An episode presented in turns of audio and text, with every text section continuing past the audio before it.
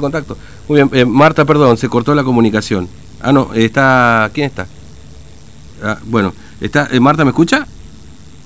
Sí, sí, ahí está, ahí está, ahí. Gracias, eh, gracias, porque se cortó la comunicación. Me decía que los camioneros Sí, están. Hay mucha señal también acá. Sí, sí. Eh, me decía, los camioneros también están cortando, casi en coincidencia con ustedes, digamos, en Clorinda. Sí, sí, ellos están cortando allá, pasando un poquito Riacho Negro. Eh, cruzaron todos los camiones sobre la ruta. Me están diciendo que son 10 camiones que están cruzados sobre la ruta. Y Mm. no permiten solamente ambulancias, ellos están permitiendo pasar. Mm.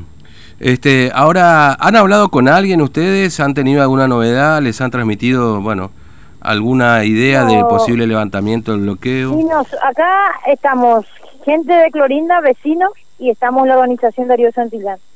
Están también los originarios que están cortando y a esto se le suma el tema de los camioneros. Mm. No hay respuesta por parte de nadie. Nadie llamó, nadie habló del tema, se hizo la lo que se hace todos los días donde se pasa el parte acerca del, del tema del COVID. Nadie habla de Clorinda. Clorinda no existe, creo que no somos parte de esta provincia.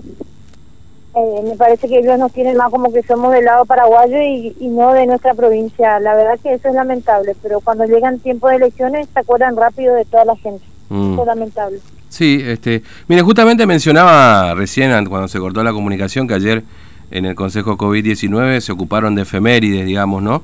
Este, en buena parte de la conferencia y, y por ahí los temas puntuales que son de la realidad, por ejemplo, responder lo que ocurre en Clorinda, nada.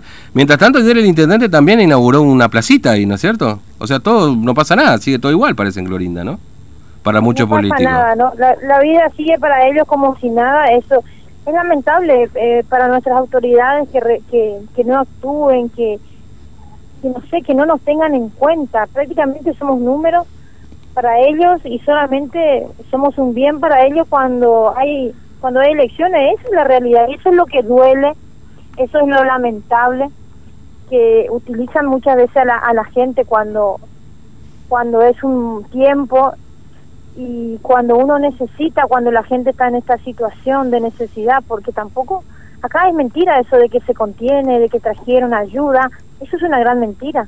Mm. Acá nadie trajo ayuda de nada. Acá nadie trajo una bolsa de mercadería, acá nadie le dio un subsidio a nadie. Nosotros somos 3.000 compañeros. Compañeros con sueldo, tenemos 1.800 compañeros que luchamos, que trabajamos, hacemos huerta, granja, carpintería, herrería, ¿eh? pero no viven de eso, porque con 8.500 pesos nadie vive. La luz casi te viene 7.000 pesos, dos Sí. boletas gemelas, decimos nosotros, porque la misma la, la misma cantidad exacta, por dos centavos más o dos centavos menos, te viene todos los meses. Entonces acá no nos dan ni siquiera posibilidad de tener un mínimo desarrollo, porque nos cierran, nos bloquean de todos los lados. Nos bloquean de Sí. todos los lados. Ahora, las autoridades se están llenando el bolsillo y cuatro o cinco negocios puntuales que trabajan, porque ese negocio que reclamó y que se quejó, al otro día recibió una clausura. Mm. Entonces, así nos están manejando, así se están manejando. A las 2 de la mañana liberan la frontera. Acá hubo dos fuerzas de seguridad que se pelearon, y lo sabemos. Se pelearon por la plata del paso, que están cobrando un guaraní. Y sigue entrando gente del otro lado para este lado, y a nosotros no nos permiten trabajar, no nos permiten desarrollarnos. Hace que entre nosotros nos discriminemos, porque la gente de Formosa, los centros, lo- los sanatorios, los hospitales nos discriminan la gente porque dicen a la gente de Clorinda no los estamos atendiendo, te llaman y te cortan los turnos y eso duele, Mm. Usted dice duele que... el que- hambre que, que- generan, sí. duele la discriminación que hay, porque vos estás viendo cómo la gente está vendiendo lo poco que tiene, esa olla que tiene, están vendiendo su ropa, están vendiendo su tele, su lavarropa, y que voy a hablar de manera humilde, de manera pobre. El que tiene cinco gallinas ya no tiene ni una gallina porque le tiene que seguir dando de comer a sus hijos. Y así estamos. El comerciante que tenía tres empleados ya no tiene empleado. Mm. Usted dice que, que ahí hay fuerzas federales que, que liberan los pasos a determinado horario para que ingrese la gente del otro lado. Pero me hago cargo de lo que digo. Tenemos compañeros que viven por toda la barrera y se ve todos los días. Todos los días ellos ven, lo, lo vivimos, lo sabemos. Las autoridades, el intendente lo sabe. todos saben, pero como ellos también pasan su mercadería, porque se dedican también al comercio, vamos a ser sinceras porque ya estoy cansada, porque acá también el intendente tenía que haber venido y, da, y, dar su cara por su pueblo, pelear por su gente también, porque ellos están en donde están gracias a los votos del pueblo, al voto de la gente, ¿eh? y de esta gente se olvidan cuando hay que, hay que tenerlos en cuenta, se olvidan de nosotros. Mm.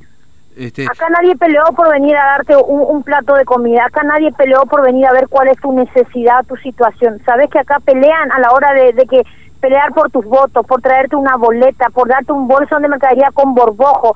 ¿Sabes por qué te dan con borbojo? Mm. Porque lo que vino para dar ahora a la gente lo están guardando, lo están guardando en depósito, que se pudran, que se vienen de borbojo y cuando llegan las elecciones empiezan a repartir. Mm. ¿Eso quién está haciendo, Mendoza? Hola. Seamos sinceros, todos los políticos hacen lo mismo. Yo no soy parte de ningún partido político, no me interesa. Si llega el momento y tenemos necesidad y podemos lograr cosas con nuestros para nuestros compañeros buenísimos, vamos, trabajamos.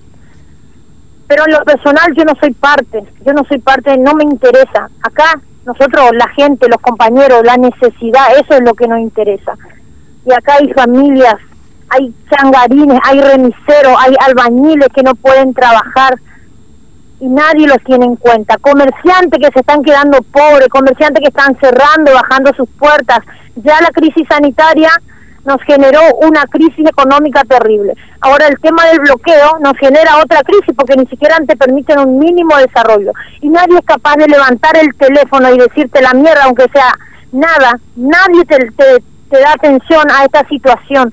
Nadie reconoce que están haciendo mal las cosas nosotros somos los leprosos, nosotros somos los contagiados cuando se hizo 2.500 hisopados y ni siquiera el 1% dio positivo. En más de seis meses tuvimos seis, ocho casos de, de, supuesto virus, porque ya, ya no sabemos ni qué creer acá, porque mm. ahora te dio positivo y en el segundo test te dio negativo. Si ahora te dio negativo, en el segundo te dio positivo y en el tercero ya le dio otra vez negativo. Entonces ya no sabes qué pensar. Sí. Eh, ¿Van a seguir ahí hasta que pase qué, Mendoza? Nosotros vamos a seguir acá, nos están amenazando, nos dicen que ahora van a venir y nos van a levantar a todos como supuestos casos COVID, porque como no quieren levantar la medida y no quieren, no hay diálogo, no hay diálogo con nadie, nadie viene a dar la cara, nadie levanta, nadie te da una explicación, hacen su parte y ni siquiera se acuerdan de la gente de Clorinda. Entonces, nosotros vamos a seguir acá. Amenazan que nos van a venir a levantar, están amenazando que nos van a venir, que van a hacernos como caso COVID supuestamente, que nos van a llevar todo en cuarentena y que no van a hacer causa. Mm. Esa, eso, esa es la respuesta que rápido sí nos llega a nosotros. Esas son las respuestas que nos llegan.